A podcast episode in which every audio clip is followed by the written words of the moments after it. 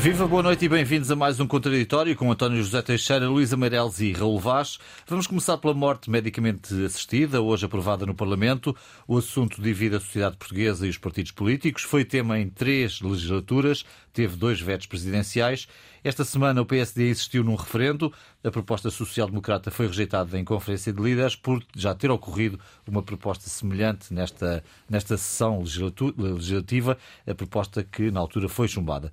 E hoje Passos Coelho vai escrever em artigo de opinião no Observador não compreender como é que um partido não toma posição sobre esta matéria, no que tem sido lido como uma crítica a Montenegro.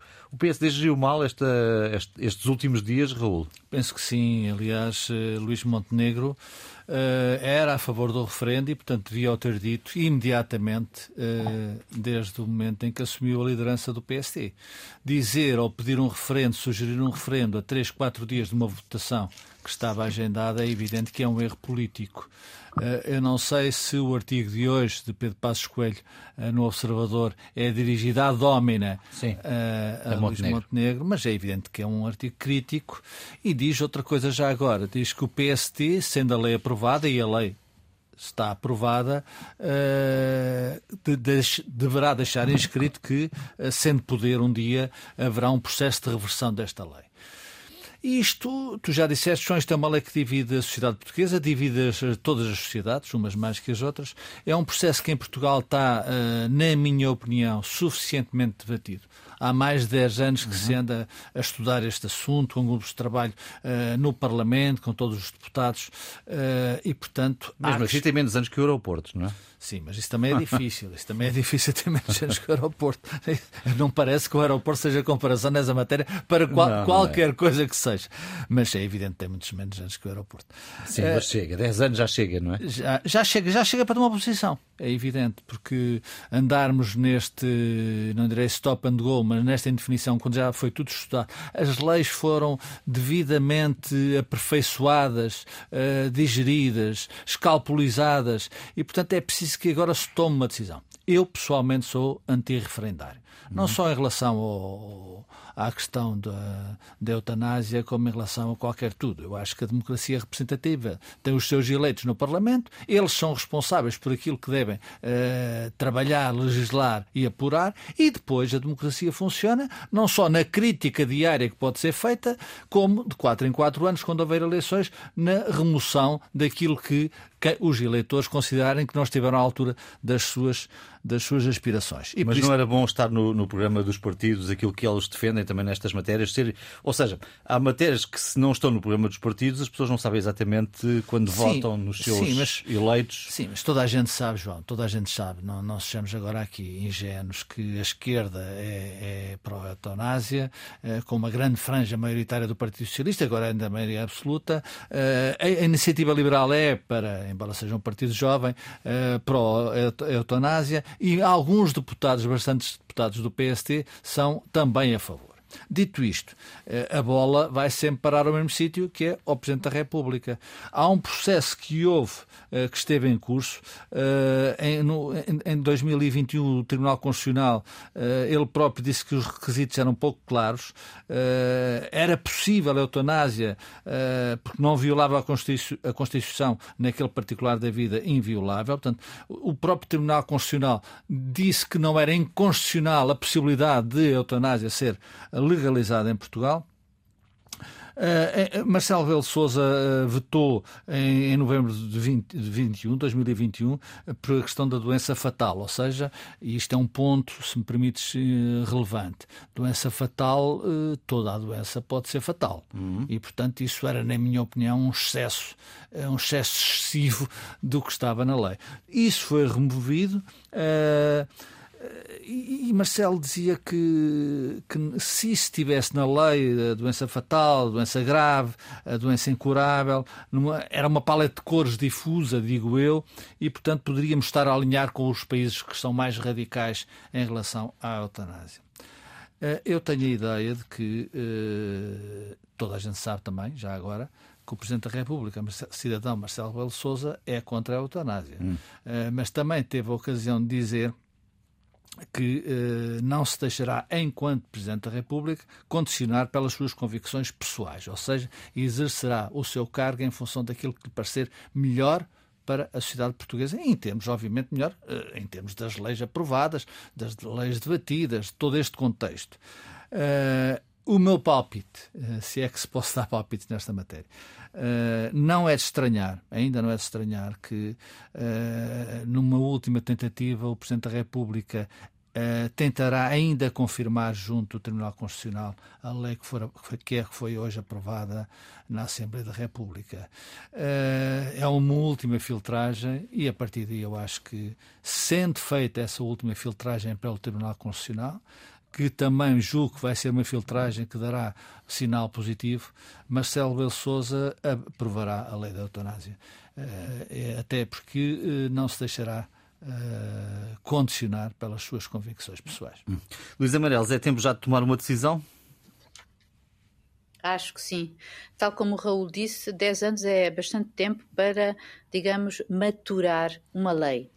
E esta, eh, ou pelo menos uma proposta dela, não é? E esta uh, já atravessou três legislaturas e dois vetos presidenciais, não é? Uhum. Uh, digamos, um na sequência do Tribunal Constitucional e outro um veto político. Uh, portanto, uh, esta lei, esta proposta que, que foi aprovada, tem por base, ou teve por base, projetos amplamente maioritários no Parlamento, foi não só do PS, como da Iniciativa Liberal, do Bloco de Esquerda e do PAN. E foi votada por elementos de todas estas bancadas, e, portanto, não vejo, para além de haver uma maioria absoluta do PS, uh, não vejo porque não o deveria ter sido. Ou seja, aquilo que mais me custa ver é que, quer dizer, eu acho que hum, a, a, a, morte, eh, a gente não escolhe a morte, não é? Ou eventualmente pode escolher a forma da morte, não é? Hum. E, e, acho que isto é, realmente nos remete para um campo muito, digamos, um campo moral, uh, mas que também pode ser legislado e, e que os deputados uh, eleitos como tal, uh, representantes do povo, têm plena liberdade para o fazer. Eu, tal como o Raul, não acho que os referendos sejam solução de coisa nenhuma, porque muitas vezes esta forma de democracia direta, que não é de todo muito usual em Portugal, se propicia ou proporciona uma série de elementos uh, ou de argumentos demagógicos que distraem e apelam à emoção, que distraem muitas vezes completamente do objetivo do assunto em causa. Agora, e isto acho que ao lidar com este tema, a eutanásia, a possibilidade de o próprio, uh, segundo a letra da lei, uh, por vontade atual e reiterada, séria, livre, e, e, e esclarecida, portanto, uh, de, vivendo num sofrimento de grande intensidade ou sofrendo de uma lesão definitiva de gravidade extrema, doença grave e incurável, é este o, o, a terminologia. um dos temas principais, a terminologia da lei, uh, eu acho que uma pessoa tem esse direito, é da sua liberdade, e acho que impor uh, uh, que um, outra pessoa impor que essa outra que está nestas condições, num sofrimento de grande intensidade, a sofrer de uma, de uma lesão definitiva, de uma doença grave e incurável e uma lesão de gravidade extrema, eu acho que não há ninguém que tenha, que tenha uh, uh, que deva impedir que essa pessoa continue a sofrer e a fazer isso quando essa pessoa não quer. Por isso, eu acho que isto remete, de facto, por um lado, para a liberdade individual de cada um e, por outro, para sermos realmente conscientes de nós próprios, que não podemos uh, fazer aos outros uh, aquilo que, que não podemos impor aos outros a nossa própria visão oh, das coisas. Deixa-me só acrescentar. Sobretudo, Sim, Lisa, e este processo, para as pessoas ficarem esclarecidas, não é a pessoa dizer num dia eu quero morrer e no, e no, dia seguinte é morto. Uhum. exato, isto exato, tem tudo várias exato. fases Sim. da frição, da apuração. Portanto, ou seja, isto não é de um, um, momento, um ato imediato. É preciso que as pessoas uh, tenham essa perfeita noção. Pode, e aliás, de também. Todo. E nesse processo, esse processo pode até ser revertido pelo próprio em determinada exatamente, altura. Portanto, exatamente. a reversão não é, é só uma é reversão bom que política. assim seja, não é? Sim, não é, é, bom que assim seja. É, é natural, esta mas quer dizer... lei, além do mais, repara, lei, esta lei, além do mais, obriga é, é, torna obrigatório o acompanhamento psicológico. Exatamente. Portanto, uma pessoa, na sequência disso, pode até, efetivamente, como disseste, reverter a sua decisão. Claro. Por isso, eu acho que impor ao outro que continua a sofrer contra a sua vontade é quase uma tortura. É quase hum. uma decisão de carrasco. Desculpem-me o abuso da linguagem, mas isto revolta-me porque eu não tenho esse direito de fazer sofrer os outros. Agora, pela minha convicção moral, é a minha convicção moral, não é a do outro. Uh, depois, por outro lado, acho que de facto a confusão, uh, não é confusão, é depois uh, o facto de haver a intromissão política e de líderes políticos nisto, tudo bem. o Raul já explicou a posição do, do nosso presidente, ele diz que não vai, não vai fazer interferir as suas convicções pessoais, embora saibamos que ele seja contra, mas esperemos por isso. em boa verdade, ele pode, em última análise, recorrer ao Tribunal Constitucional, mas enfim, esse será o último verdito. Mas, tirando isto, eu acho que tanto a posição que veio a público de Cavaco Silva, manifestando uma série de argumentos contra. Uh, e como a do próprio, uh, este argumento do Passos Coelho, o que mais me choca é mais uma vez, isto é uma questão de consciência individual. Ele diz que um, que o, o, enfim, o seu, o seu partido não é deve no futuro desde já comprometer-se a que se os partidos que estão contra esta posição deverem comprometer-se a, a, a revogar a lei quando o dia forem maioritários na Assembleia, eu acho lamentável porque mais uma vez, repito, isto é uma decisão da consciência individual e não se pede a um partido que tenha. Eu acho que um partido pode ter uma posição sobre este tema, agora não a pode impor aos seus, a, a, a, aos seus elementos, aos, aos seus, seus, representantes no Parlamento. Vamos juntar o António a esta discussão. António, eh, referendo ou não referendo? Eh... Primeira questão. Eh, a questão de se os eleitores eh, foram, estão sensibilizados em relação àquilo que é a posição dos seus representantes estão.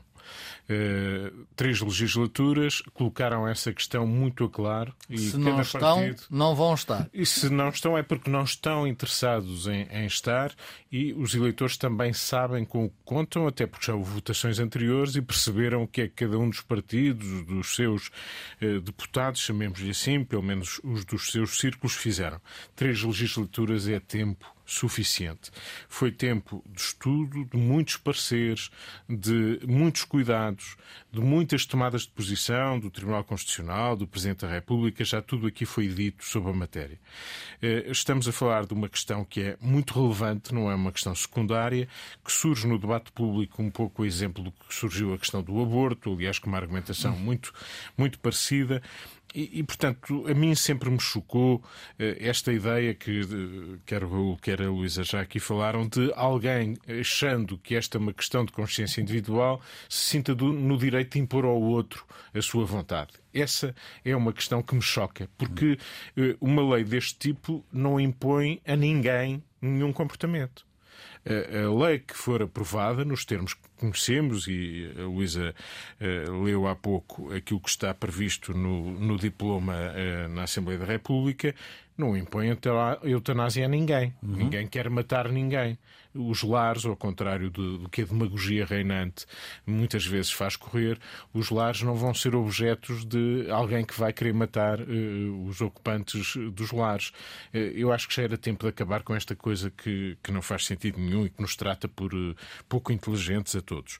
Portanto, o que estamos a falar de uma questão de facto muito sensível, que nos pode dividir individualmente a todos, que nos, nos deixa muitas vezes constrangidos sobre o que é que isto representa para cada uma das pessoas que possa ponderar uma situação destas, o difícil que vai ser, mesmo para essas pessoas em circunstâncias limite, conseguirem, se esta lei chegar ao seu termo e for aprovada, conseguirem fazer valer a sua vontade, não vai ser nada, nada, nada fácil, porque há muitas etapas por preencher, por provar, portanto, é tudo exatamente ao contrário do que se tem dito.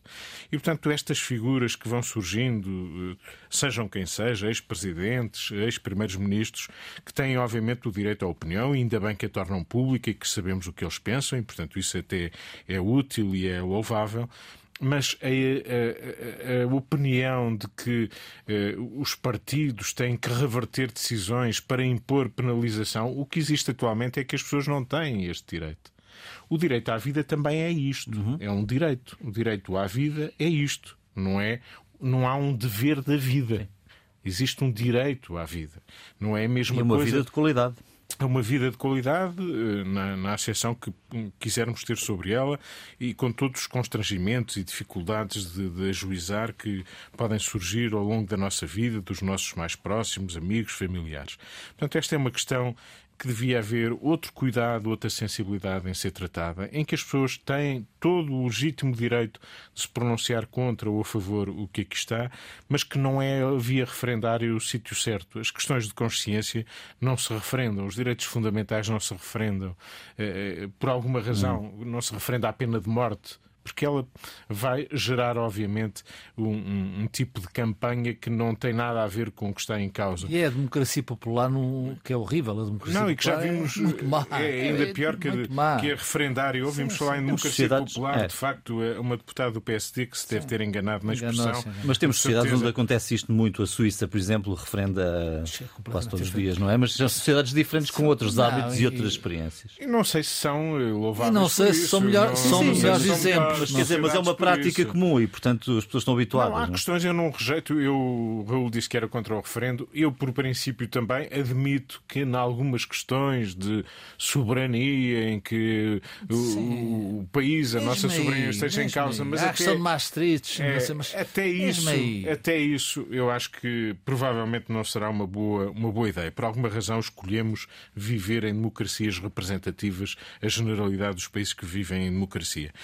Por parte do PSD, para terminar com, com essa parte, bom, eu acho que Luís Montenegro chegou tarde, de facto, quer dizer, se ele tem essa convicção e nós sabemos que. Expressou a convicção ele, referendária disse não... há muito tempo, há muito tempo. Que, era, que era a favor a, a do dúvida é porque é que o fez há três dias. Bom, fê-lo pressionado por, internamente no partido por aqueles mais conservadores que querem à viva força que o partido tome eh, essa posição.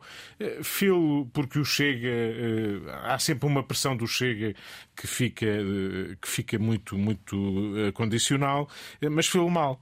Mas nem isso faz sentido, António, porque o Chega já quis o referendo e foi chumbado. Exatamente. Nem isso faz nem sentido. Isso, nem nem isso. isso é tudo algo que, que, me parece pouco ajuizado. Talvez a pressão de algumas forças que agora vieram tomar posição pública tenha surtido este efeito, mas não, não esteve bem Luís Montenegro manifestamente, não vai ter qualquer eficácia, vão recair sobre ele mais críticas do que propriamente louvores, mesmo no interior do seu partido, e portanto acho que isto é pouco ajuizado. Acho que devíamos ter uma seriedade grande a falar deste tema. Acho que eh, a solução a que se chegou, vamos ver se ela é perfeita do ponto de vista constitucional, esperemos que sim, mas a solução a que se chegou é admitir no limite dos limites com todas as provas e toda a dificuldade em, em, conseguir uma solução deste tipo, que haja alguém que possa, no limite dos limites, poder ajuizar sobre o futuro da sua vida. Viva Boa Noite Novo. Tempestade Perfeita é o nome da operação em que foram detidos três ex-dirigentes do Ministério da Defesa. A investigação sobre crimes de corrupção e abuso de poder analisa ajustes diretos a empresas, entre os quais um deles, o mais eh, sonante, digamos assim, é o da empreitada do, de construção do antigo Hospital Militar de Belém. É certo que é cedo, relevás, mas o que é que podemos aqui dizer sobre esta tempestade perfeita com os dados que temos? Há muita coisa para esclarecer, é o que se pode dizer desta uhum. tempestade perfeita ou imperfeita. Uh, e o ministro, o atual ministro dos Negócios Estrangeiros, uh, que era ministro da Defesa, também tem que dar explicações. Ele já falou, já disse aquilo que é normal dizer nestas circunstâncias. De qualquer das formas, há aqui uh, há dúvidas que me parecem muito duvidosas, se me é permitido. volumosas. Volumosas. Isto tem a ver com o Hospital Militar de Belém, o essencial tem a ver, uh, há três anos, um, houve um ajuste direto uh, que foi feito em 20 dias, uh, também não é normal em Portugal. o preço foi 750 mil euros e depois ele subiu para mais de 3 mil milhões de euros. Ele estava, 3, ou seja, 3 milhões. Ou seja, ele estava, o, o, o orçamento era 750 mil euros e subiu para mais de 3 mil milhões. 3 milhões, não 3 mil. 3 milhões. 3 milhões. 3 mil milhões era, era, já era. Já era um aeroporto. Já não era uma tempestade, uma tempestade perfeita. Era. O diretor dos recursos de defesa nacional, Alberto Carvalho, está detido neste processo. E há aqui o ponto, eh, para mim, essencial. É que eh, João Gomes Cravinho era Ministro da Defesa e Jorge Seguro Sanches era Secretário de Estado da Defesa. E chamou a atenção ao Ministro que havia ali esta derrapagem, que havia ali qualquer coisa que não batia a bota com a perdigota. Uh, na sequência disso, ou, ou, ou nessa, nesse, nesse mesmo tempo, uh, João Gomes Carvinho não reconduziu Alberto Carvalho como diretor dos recursos de defesa nacional. Mas depois disso, passado algum tempo, promoveu o mesmo Alberto Carvalho a presidente da EPORDEF, que é a indústria da defesa, onde se fazem, a Luísa sabe isso muito melhor que eu, onde se fazem as, as, as, as, as tecnologias. As tecnologias, agora é tecnologia, eu ia dizer uhum. G3, já não há G3, agora é tecnologia, estamos na, estamos na era. Não, mas é, a Empordef é uma holding das é, indústrias de defesa em Portugal. Tá. Que obviamente mexe com, naturalmente com, com verbas avultadas.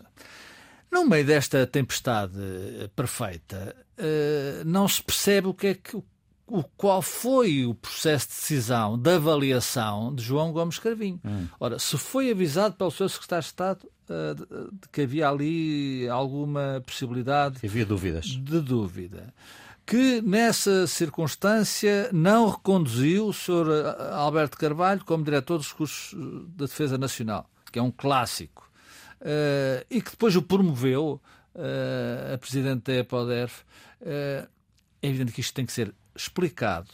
Uh, são estes casos, este é, eu acho que este é mais caso do casinho, uh, que vão deteriorando a tal relação que eu não me canso aqui de referir, uh, de confiança entre o eleitor uh, e aqueles que dirigem os destinos do país. Isto faz mal à democracia. Isto depois é aproveitado pelos do costume para, de forma demagógica e popular, dizerem é isto é só ladrões, só existem ladrões neste país e só há corrupção. Isso também não é verdade. Agora, quando estas coisas acontecem, quando não são explicadas, quando de facto há aqui uh, questões que não batem uma com as outras, é evidente que é necessário uh, que a justiça funcione, certamente, uh, mas que as pessoas que são responsáveis por isso deem explicações públicas capazes de convencer as pessoas de que eles não estiveram mal, estiveram mal, podem ter errado, podem ter julgado mal, mas que têm a necessidade absoluta de esclarecer aquilo que aconteceu. Luísa, com os dados que temos, com os dados que temos, acho mesmo que é preciso esclarecimento. O que nós estamos a ver é um caso, aparentemente, alegadamente, digamos assim, de corrupção, uh, que, que já levou à detenção de três altos quadros do Ministério da Defesa, mais dois empresários, e tem 19 arguídos neste momento. Uh, eu gostaria de, de, de, Este caso, que efetivamente é um caso de corrupção, é um caso de justiça, uh, que teve uh, o, o, seu, digamos, desenvolvimento no Ministério da Defesa ao longo de algum tempo. Uh, e nós vemos que, tal como já disse o Raul, houve um, houve um primeiro houve um primeiro despacho de, do Jorge Seguro Sanches, que era o, o secretário de Estado de, de João Gomes Carvinho, so, alertando sobre a derrapagem dos custos da obra, dos tais devia ter sido feita por 750 mil, acabou em, em 3,2 milhões. e depois, uh, logo de seguida, há um outro despacho também dele, dizendo que uh, o, o, o aumento, a verba para uh, fazer as obras no Hospital Militar de Belém para acolher os doentes da Covid uh, não deveria ter saído da chamada uh, das verbas que estão ao abrigo da lei das infraestruturas militares, que são aquelas que têm a ver com a com o uso dos recursos que provêm da venda ou da alienação dos bens militares que não deviam ter sido uh, aplicados aqui, ou seja, podiam ter sido aplicados, mas deveriam ter sido uh, despachados, ou o, o, secretário de Estado teria que ter acordado uh, nesse assunto, e a ele não lhe foi pedido acordo nenhum, e, e, e, portanto, alertava para que aquilo não era, do, pelo menos do ponto de vista de procedimento, não era uma uhum. coisa correta. Portanto, isto eram sinais, e efetivamente o que o, que o João Cravinho faz foi uh, despachou isso para uh, o Tribunal de Contas. Nós sabemos que o Tribunal de Contas considerou que não estava bem, uh, que Alberto Coelho, que é o anterior. Um, anterior diretor-geral para os recursos de património, ele era primeiro dos recursos pessoais e depois foi dos recursos de património, uhum. recursos de defesa nacional, que tem a ver com o património e tudo o que tem a ver com os dinheiros, etc., uh, foi uh, assim, afastado das suas funções, foi suspenso. Uh, nessa sequência, depois acaba por pagar uma multa exigida pelo Tribunal de Contas e, finalmente, um ano depois, uh, depois de um processo CRESAP, uh, vem a ser nomeado presidente da tal Impordev. Esteve lá há algum tempo, não sei se chegou a um ano, a verdade é que ele, entretanto, pediu a reforma, saiu e está reformado, e desde junho ou agosto deste ano já existe uh, outro presidente na, na, na, em Pardev. Para concluir, Luísa. Eu acho que tudo isto, que isto, é, isto, é, isto era para dizer que existe um caso de corrupção. A justiça deve deve investigá-lo. Agora, existe um caso que aparentemente leva, tem, e isso é que politicamente e uh, o, o, digamos, o povo português deve ser esclarecido, é por que razão, embora obviamente as pessoas não podem exigir hoje uh, que se tomem decisões Uh, que sejam tomadas decisões à luz que sabem hoje, sendo que essas decisões foram tomadas uh, no passado, não é? Não se pode não reverter se pode também. Isso. Não se pode reverter. Não se pode reverter o conhecimento. Sim, não se pode reverter conhecimento. Quer dizer, claro. eu, uh, não sei o que é que o que é que João Gomes Carvinho terá pensado para ou em que em, acreditando seguramente nas capacidades de, de Alberto Coelho enfim, é uma pessoa que eu conheço há longo tempo, uh, para, para, para o cargo, mas na verdade há dúvidas. Terá ele agido indúbio para o réu? Ou seja, há dúvidas, mas eu vou nomeá-lo na mesma? Há um parecer da CRESAP que é positivo, o seu currículo está tudo de acordo? Não, ou, ou então alteramos isto e, em dúvida, vale a acusação? Não sei, se calhar, de um ponto de vista político, é isto que tem que valer, ou é exigida aos políticos maior uh, cautela nestas e maior prudência neste tipo de nomeações. Mas, uh, enfim, aguardemos que a seu tempo, e quanto mais tempo for e quanto mais rápido for, uh, João Gomes Cravinho explique. António. Eu transformava esta dúvida da Luísa em certeza, no, na minha opinião. Isto é, não tenho dúvidas de que, perante suspeitas graves, depois de uma auditoria, depois de um secretário de Estado se ter pronunciado negativamente, depois da derrapagem, chamemos-lhe assim, uh, dos custos desta forma brutal, uh, que alguém ache com, com a responsabilidade de ministro que esta seja uma boa ideia. E isto não significa o que eu estou a dizer, que o visado eh, seja já declarado culpado e as coisas não sigam o seu curso. Uhum. O que não é obrigatório é nomeá-lo pelo novo cargo da responsabilidade da dimensão deste. É, é disso que estamos a falar. Nós podemos estar a falar se devia ser retirado das funções que, que desempenhava antes do esclarecimento do caso. Nós estamos a falar de alguém que é nomeado depois de uma suspeita grave para uma função de responsabilidade.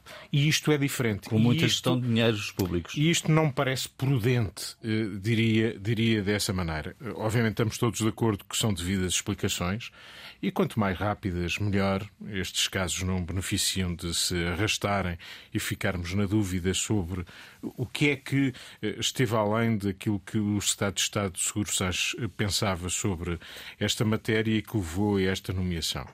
Depois, isto remete para uma outra questão, que é a questão eh, mais geral, e nós temos eh, casos numerosos, que é a adjudicação de obras. Isto parece um calvário, sejam autarcas, eh, envolvam membros do governo, gestores públicos, o que seja. Em Portugal, a adjudicação de obras é um processo muitas vezes kafkiano É preciso eh, parecer, o estudo, eh, eh, concurso, o recurso e normalmente isto transforma-se numa obra de Santa Engrácia, porque são precisos muitos anos, mesmo uhum. depois de uma decisão, para conseguir começar a fazer alguma obra. A alternativa a isto parece haver só uma, que é o ajuste direto. E o ajuste direto, em regra, é muito pouco transparente. Portanto, parece que não há aqui mais nada, não há nenhum. Ou se faz um processo que nunca mais acaba, aquelas alternativas do Minho, não é? Aquelas caso, alternativas do Minho. Neste caso, transformou-se um salão de cabeleireiro numa empresa de construção Pronto, civil. E depois surgem estas coisas por ajuste direto da forma mais uh, estranha, para não dizer outro nome, uh, e, e, parece que não há aqui, a meio caminho, um processo que possa ser rápido, transparente. Eu tenho dificuldade em perceber porque é que os parceiros não têm prazos, muitos deles não têm prazos, porque é que é possível recorrer recorrer ad eternum sobre um concurso, porque é que não é possível fazê-lo em tempo útil, em, em, meio ano, em três meses, em quatro meses, e portanto teremos que recorrer a ajustes diretos. Ok, pode ser uma situação que faça sentido, mas ela deve ser transparente e deve responsabilizar quem o faz e deve uh, ser pública. Uhum. Devemos saber que empresas são estas logo a partir de nada disto, mesmo as auditorias devem ser uh, confidenciais, porque de repente quando surge um problema fecha-se a porta para as pessoas não saberem quem era, quem, quem era efetivamente a empresa e os titulares dela que eh, gastaram este dinheiro. E de facto não é normal, eh, mesmo que essa explicação até já tenha sido dada à Assembleia da República, que uma obra que foi orçamentada em 750 mil euros venha a custar 3 milhões e 200 mil euros. Eh, eh, a obra hum, melhorou, eh, eh, tinha mais coisas. isto não é normal. E, e, sobretudo, o que não é normal de todo é que em Portugal isto aconteça tantas vezes, não seja uma exceção. Acontece há muitos anos, com muitos governos, com muitos governantes, com muitos autarcas, e parece que tem que ser assim. Não tem que ser assim. Por aqui passa, obviamente, dinheiro que escorrega claro. para empresas de cabeleireiros e outras afins que se formam na altura, às vezes até depois de já é. ter ocorrido. São os candeeiros do Parque Escolar. A Luísa quer acrescentar que Queria acrescentar duas coisas relativas a Alberto Coelho. Uma delas é que uh, a nomeação dele como presidente da Empordef é um chute para cima, digamos assim, porque o que ele, ele lidava com os dinheiros era no, no Ministério da Defesa. Ali, não. Uh, na Empordef, não.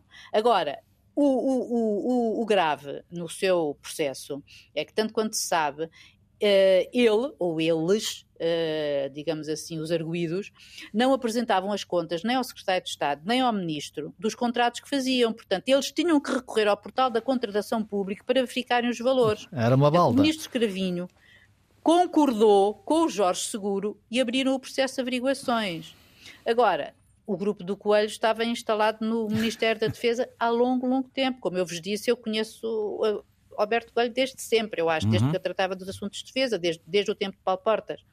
Agora, um, houve aqui uh, uh, uma, uma, uma situação que, de qualquer modo, o ministro vai ter que explicar. É porque. Uh, porque, aquilo, porque, aquilo, porque aquilo nomeou, Jorge Seguro não estava de acordo, o, o, o secretário de Estado seguinte já estava de acordo com a nomeação até, dele. E se calhar Bom, até ouvir o Dr. Paulo Portas. Se quem sabe, não sei. Ele agora, neste tempo, pelos vistos, estes, estes processos são decorrem depois. Mas ele, de qualquer modo, reformou-se logo e, portanto, o mandato dele foi curtíssimo. Mas isto não, quer dizer, isto não isenta ninguém, não é? Claro. Um, lidava, mas... mal, lidava mal com as notas, com o dinheiro. Se calhar, e com, e com os carros e não sei o quê. Outro tema da semana, um fenómeno extremo levou anteontem a inundações em várias zonas de Lisboa. Parte da chuva prevista para dezembro caiu num instante e mostrou que não estamos preparados para as consequências das mudanças climáticas. Brevemente, Raul, o que é que há a dizer sobre isto? Dá a ideia de que só se lembram de Santa Bárbara quando troveja, porque isto vem de trás, isto é cíclico em Lisboa, infelizmente. Há um projeto de 2008 eh, que depois não foi para a frente por burocracias, por estudos, por etc, etc. Tudo, é, toda, tudo aquilo que o António já se referiu em relação ao outro caso. Eh, agora vai ser, vai ser eh, vão ser gastos 130 milhões em dois túneis para conduzir a água até Santa Apolónia. Até Santa Apolónia estarão prontos em 2025. Veremos, esperemos que sim. Eh, só uma pequena provocação, uma pequena provocação, porque o túneis, os túneis foram os túneis ali da, do campo do campo, do campo pequeno. pequeno. foram todos inundados. Eu lembro, lembrei-me a propósito, isto é uma provocação, mas a, a guerra que foi feita, o preconceito contra o Dr. Pedro Santana Lopes na altura Presidente da Câmara de Lisboa, sobre o túnel das Amoreiras. Uh, o túnel das Amoreiras funciona lindamente, faça sol ou faça chuva. Uh, e o, o, engenheiro, o doutor José Sá Fernandes, que eu vi, vi, esta semana na televisão, numa autologia perfeita, aliás, até ofereceu, até ofereceu um livro da sua obra, uh, foi, foi responsável, foi responsável. Fez uma campanha pública ignóbil contra o doutor Pedro Santana Lopes e foi responsável pelo atraso e o aumento de custos no túnel das Amoreiras. Eu quero dizer isto porque... Uh... Para que fique registado. Para que fique registado. Luísa? Uh, bom, eu acho que agora já não estamos a discutir isto. Eu acho que estas obras das infraestruturas, de infraestruturas, que, obviamente que são, uh, tanto quanto eu sei, elas são feitas, as infraestruturas são feitas de acordo com as proba, proba, probabilidades de ocorrências. Uhum. Ou seja, sei lá, Uh, algo que me foi explicado, a ponte sobre o Tejo, por exemplo, tem um tempo de retorno, como eles dizem, como dizem os engenheiros, de 100 anos. Portanto, as probabilidades, é quando se fazem estas infraestruturas, pensam-se ou a 5, ou a 10, ou a 20, ou a 50, ou a 100 anos, em função dos estragos que podem causar se houver coisas extraordinárias. Em, em Lisboa, e quanto a, e quanto a estas cheias, uh, que pelos vistos, com as alterações climáticas, vão ocorrendo com mais tempo, eh, quer dizer, em, men em menor período de tempo, nós estamos a uma situação, eh, numa situação que efetivamente é urgente começar a fazer, a fazer as tais infraestruturas que já estão programadas desde pelo menos há oito anos ou mais, não é? Porque acontece sempre aquela coisa à portuguesa, que é, está tudo pronto para ser feito, os estudos todos, estão todos feitos, um, mas as obras não avançam. Espero que avancem agora e que, entretanto, a gente também pense a cidade de outra, de outra maneira. Eu só tenho uma coisa a dizer sobre isto: é as alterações climáticas não têm nenhuma culpa nesta matéria.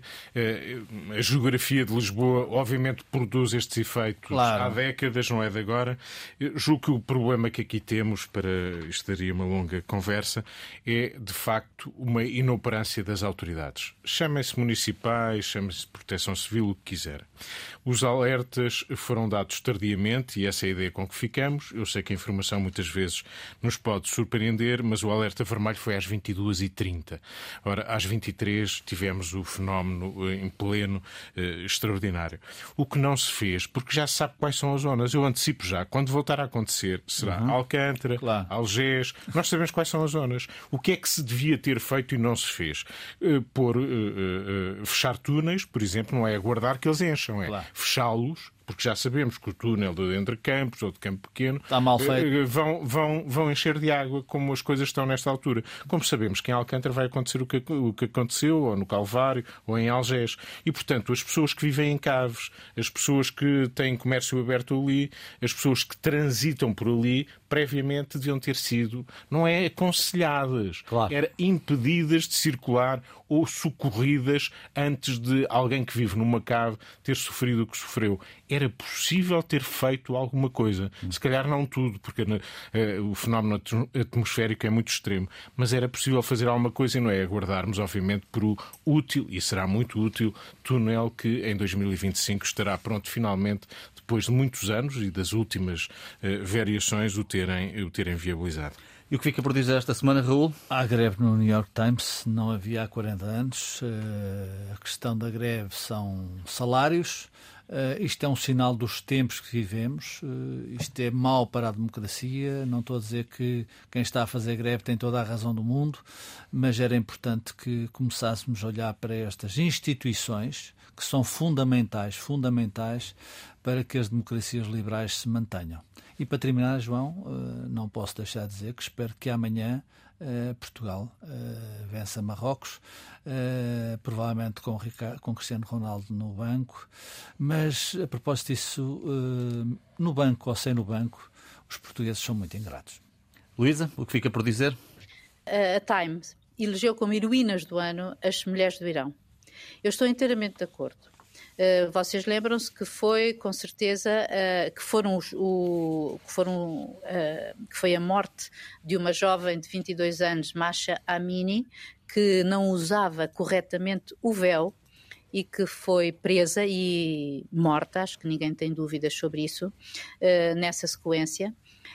mas aquilo que me chocou hoje foi ao ler uma notícia, tanto no Observador como no público e que vem relatada pelo, que, pelo Guardian, em que há um padrão diferente segundo os médicos denunciaram ao Guardian, os médicos iranianos, uhum. há um padrão diferente na repressão dos manifestantes a homens e mulheres. Quer dizer, a polícia dispara sobre o rosto, o peito e os genitais das mulheres, supostamente para destruir a sua beleza. Ou seja, o que está a acontecer é é, é, pior do que possamos imaginar e, e que eu, eu, confesso que é uma coisa que. Não há palavras. Não há palavras para, para, para, para, para justificar uma ação destas.